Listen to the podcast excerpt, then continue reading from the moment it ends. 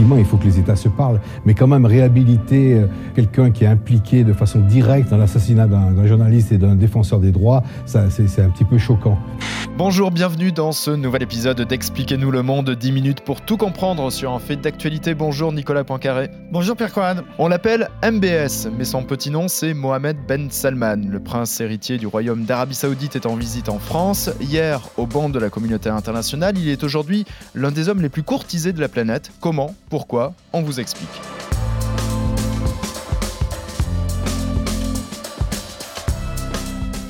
La barbe est bien taillée, les yeux rieurs et le carnet de chèques à portée de main. Mohamed Ben Salman veut incarner la nouvelle image de l'Arabie Saoudite. Il est en France pour une visite presque surprise. Il sera même reçu par Emmanuel Macron qui a bouleversé euh, son agenda pour le recevoir. Pourtant, MBS a une réputation pour le moins controversée. Trois bonnes raisons d'écouter ce podcast avec toi, Nicolas. Alors, on va voir pourquoi il a improvisé effectivement ce, séjour très long. Ce qu'il va faire en France, et notamment les, les invraisemblables propriétés qu'il a en France et et donc peut-être il profitera. On verra aussi pourquoi il a longtemps été un paria et comment ces dernières années il a réussi à revenir dans le jeu. Et puis enfin, on, verra, on parlera des changements euh, dans, dans, son pays. L'Arabie Saoudite était le pire pays pour les euh, droits des femmes. Ça va quand même nettement mieux. Expliquez-nous le monde. Un podcast RMC. Nicolas Poincaré. Pierre Courade. Dix jours de visite, une arrivée avancée pour profiter au mieux des charmes de la France, mais pas seulement, Nicolas. Oui, alors effectivement, c'était inattendu et c'est assez inhabituel en matière de, de, diplomatie et de politique internationale.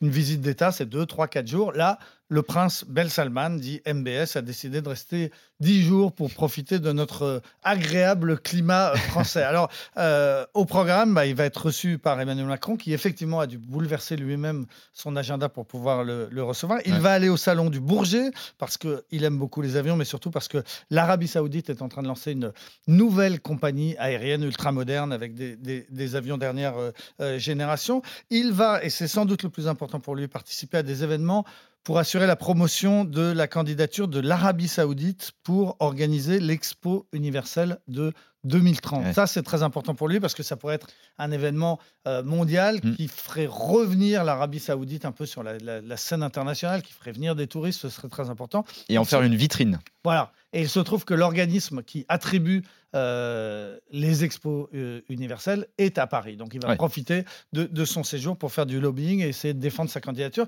L'Arabie saoudite n'est pas le, seul candidat, mhm. notamment euh, l'Italie qui, voudrait aussi. Et puis il y a un sommet économique qui était prévu par la France et qui était au départ la vraie raison de, sa venue, qui aura lieu une dizaine de jours seulement après son arrivée. Si bien qu'entre tous ces événements, on peut imaginer que Mohamed Ben Salman pourra profiter de ses propriétés. Il est question d'un euh, d'un court séjour euh, dans le sud. Son grand-père, le roi Fad, avait fait construire, euh, ou racheter plutôt, racheter une magnifique, somptueuse villa à Valoris, dans mhm. les, Alpes-Maritimes.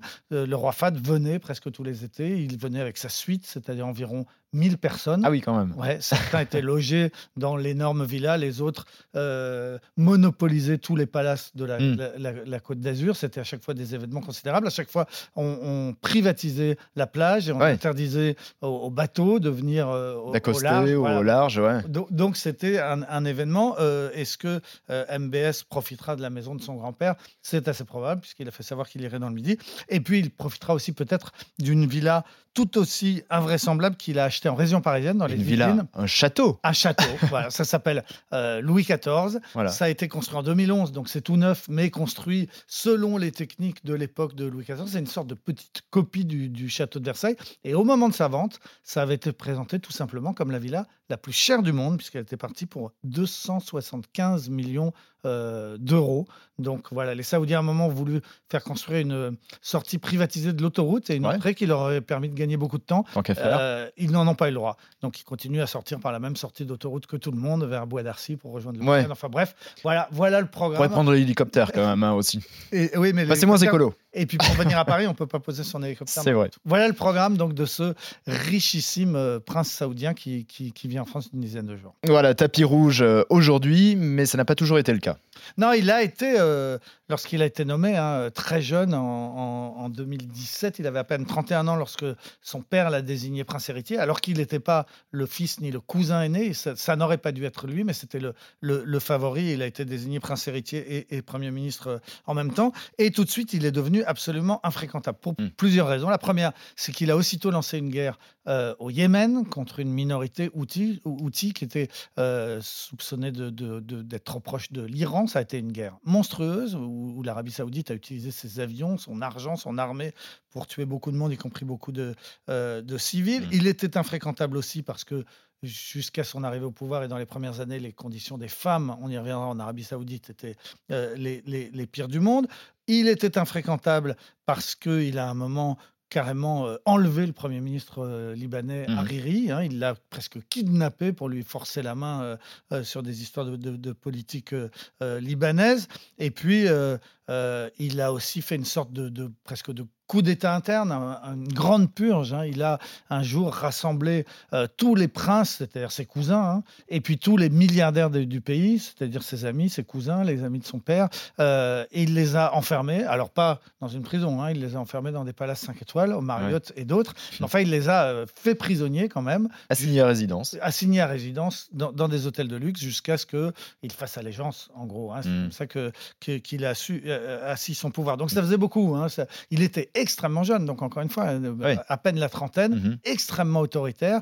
Il faisait un petit peu peur à tout le monde. Et puis, j'oublie, l'essentiel, c'est qu'il avait fait exécuter euh, son principal opposant, qui était un, un journaliste Mhm. euh, réfugié aux États-Unis, qui s'appelait euh, Jamal Khashoggi, qui a été coupé en morceaux, au sens propre. hein. Oui. Ils l'ont coupé en morceaux par, dans les locaux du consulat saoudien à, à Istanbul. Et la CIA a estimé que c'était un meurtre qui avait été directement commandité par MBS. Donc ça- faisait, ça faisait beaucoup. Ouais, et les ONG alertent hein, à chaque fois que MBS revient sur le devant de, de la scène, notamment auprès de dirigeants euh, Amnesty International dit qu'on redore le blason de quelqu'un qui ne le mérite absolument pas et rappelle que la peine de mort est monnaie courante en en Arabie Saoudite. hein. Je crois que 1000 personnes ont été exécutées depuis euh, l'arrivée au pouvoir de, de MBS euh, depuis, euh, on va dire, euh, 2015 jusqu'à aujourd'hui.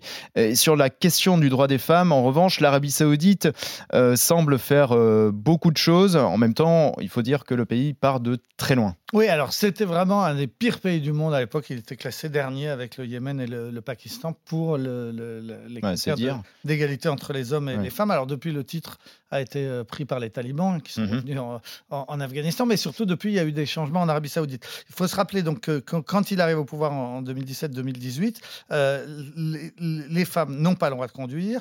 Euh, elles viennent à peine d'avoir le droit de vote et encore seulement aux élections euh, municipales. Et lorsqu'elles ont- elles sont élues, elles n'ont pas le droit de, de siéger De euh, avec les hommes. Il y avait une sorte de système de tutorat qui faisait qu'une femme n'avait rien le droit de faire sans l'autorisation de son tuteur. Le tuteur, c'était son père jusqu'à son mariage et son mari à partir du moment de- du, du mariage. Et une femme n'avait pas le droit de voyager sans l'accord de son mari, elle n'avait pas le droit de travailler sans l'accord de son mari, elle n'avait pas le droit de, de- de- de conduire. Euh, un mari pouvait porter plainte contre sa femme pour désobéissance, simplement parce qu'elle avait disparu de la maison sans le prévenir. Ouais. Et la police se mettait en chasse pour retrouver la désobéissante Mm. et la ramener à la maison. Un mari avait le droit euh, de divorcer sans prévenir sa femme.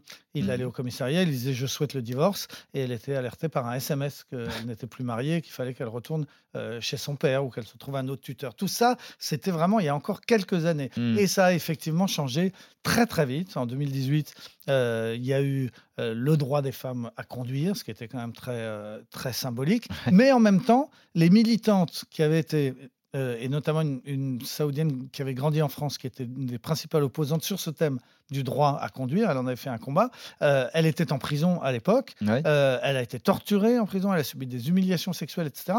Pour, les femmes le droit, pour, pour- juste pour pouvoir avoir le droit de conduire. Et quand MBS a finalement accordé le droit aux femmes de conduire, il n'a pas libéré ces militantes. hein. Le message, ça voulait dire OK, vous avez le droit de conduire, mais vous Ouais. n'avez pas le droit de vous opposer à moi. C'était, on restait quand même Mm. en prison pour euh, s'être, opposé à lui. Donc voilà, il- c'était des conditions absolument épouvantables. Ça a changé très, très, très vite. hein. Il faut, alors, faut pas dire que naturellement, on reste quand même dans un pays de patriarcat, etc. Oui, c'est pas l'égalité homme-femme euh, totale. voilà. hein. On, est- Mais- on en est encore très loin. mais sur un, certain nombre de symboles, notamment le droit de travailler. Les femmes ont le droit désormais de travailler sans demander la- l'avis de le- leur mari, et elles le font, euh, puisqu'il y a presque 40% maintenant des, des Saoudiennes qui, euh, Qui travaillent. qui, qui- qui travaillent. Elles ont le droit de voyager à l'étranger sans demander, le- sans être obligées de prouver que leur Mm. mari est, est d'accord. Et puis il y a même, c'est quand même un symbole, il y a même actuellement dans l'espace une astronaute. Euh, saoudienne. Oui. Euh, Il y a, il y a deux, deux Saoudiens, dont une femme qui sont actuellement dans la, dans la station spatiale euh, euh, internationale. Donc c'est quand même assez spectaculaire de se dire que cette femme n'avait pas le droit de conduire il y a cinq ans et qu'aujourd'hui elle pilote des fusées. On se réjouit pour les femmes euh, saoudiennes, évidemment, mais c'est pas dénué non plus euh, euh, d'une certaine volonté de, de donner une autre image de, de son pays de la part de, de MBS.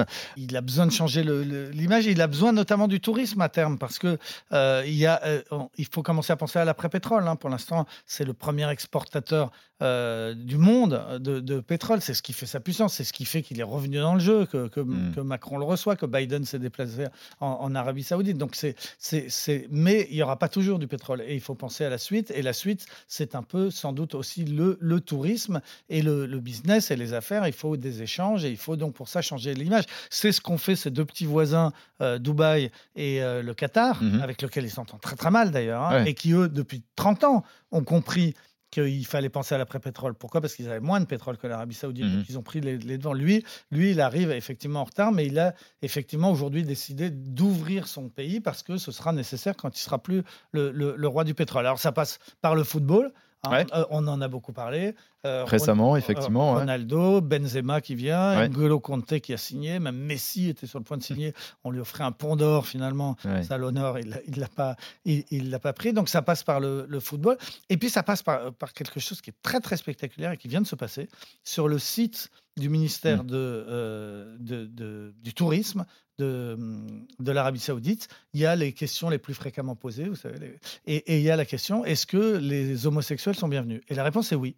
La réponse, c'est oui, le- les homosexuels, tout le monde est bienvenu au royaume euh, saoudien, dit euh, ce, ce- ce site officiel, non, les homosexuels et les couples non mariés, Ouais. alors que la loi interdit encore le concubinage entre deux personnes Ouais. non mariées et l'homosexualité naturellement, Qui est passible de la peine de mort. reste sur le papier passible de la peine de mort, mais qui, qui n'a plus depuis plus de 20 ans été appliqué pour de- des, des- des homosexuels. Tout ça montre euh, qu'il y a une, une- une volonté de changement. Et puis alors, Volonté d'ouverture, d'ailleurs, il faut le préciser, l'Arabie Saoudite est longtemps restée fermée aux touristes euh, qui n'étaient pas des pèlerins, qui faisaient leur, euh, leur pèlerinage à la Mecque. Donc c'est quand même une révolution d'ouvrir le pays à des non-musulmans. Les non-musulmans qui étaient des impies et qui Mm. effectivement n'avaient pas le droit d'aller euh, partout et encore aujourd'hui ne peuvent pas très facilement se rendre par exemple euh, à la Mecque. Mais ce pays veut faire venir les touristes. Ce pays a compris en regardant ce qui se passe juste à côté à Dubaï à quel Mm. point on peut, on peut faire venir le monde dans, dans- dans ce- cette, cette péninsule arabique. Et alors il y a du patrimoine en plus qui est, qui est classé à l'UNESCO, donc euh, il y a des choses à, à voir, à découvrir dans cette péninsule. Alors, il y a une côte euh, sur la mer Rouge qui est exceptionnelle, absolument pas construite, restée absolument sauvage. Donc, c'est potentiel, un potentiel touristique énorme. Il y a Mm. des montagnes euh, sur lesquelles il y a parfois de la neige en hiver. On peut même éventuellement faire Skier. du ski. Et ils ont obtenu de- les, les- les Jeux asiatiques, l'organisation des Jeux asiatiques d'hiver. Donc, on va Mhm. skier en Ah Arabie. Saoudite. Bon. Et, et puis, mais, mais tout ça est absolument désert. Et Mm. donc, pour faire venir les touristes, il faut construire quelque chose. Et là, il y a un projet pharaonique qui s'appelle Neom, qui a été lancé il y a quelques années et qui commence. Les, premiers coups de pelleteuse commencent maintenant. Alors, c'est euh, une énorme cité touristique au bord de la mer, extrêmement luxueuse. Et puis, c'est surtout ce qu'on appelle The Line, la ligne. Et alors, ça, c'est une sorte de ville qui ne sera qu'une seule rue un peu large comme les Champs-Élysées. Donc imaginez les Champs-Élysées, très verts hein, Mhm. euh, au milieu. Et des deux côtés des Champs-Élysées, vous construisez des, des immeubles très fins, hein, un, un de chaque côté, à droite et à gauche, des immeubles de 500 mètres de haut, Ah une fois et demie la tour Eiffel. donc des espèces de gratte-ciel Mhm. que l'on construit le long de cette avenue. Mais ce qu'il y a d'exceptionnel, c'est la longueur de l'avenue. Ouais. Les Champs-Élysées, c'est un, un kilomètre huit, je crois. Ouais. Là, c'est 170 km. Ça va partir de la mer et ça va aller jusqu'au fond des montagnes, Ah les oui. plus belles montagnes d'Arabie Saoudite. Et vous aurez donc ces deux, gratte-ciel en longueur. Ouais. euh, euh, avec au milieu euh, un métro ultra rapide Mhm. qui permettra d'en rejoindre euh, la mer et, et les, et les montagnes, et puis euh, des centres commerciaux, et puis des centres sportifs, et puis de la verdure. Euh, tout cela va coûter 500 milliards de dollars. 500 milliards de dollars. Voilà. Et à terme, près de 10 millions d'habitants habiteront dans cette ville exceptionnelle. Donc c'est un projet pharaonique. Le, Incroyable. le- le- le prince MBS est sans doute l'homme qui est en train de lancer le, plus grand chantier de, de la planète. Ouais, et faire rentrer l'Arabie Saoudite au 21e siècle, quand les femmes saoudiennes sortent, Sortent à à peine. peine du Moyen Âge. ouais.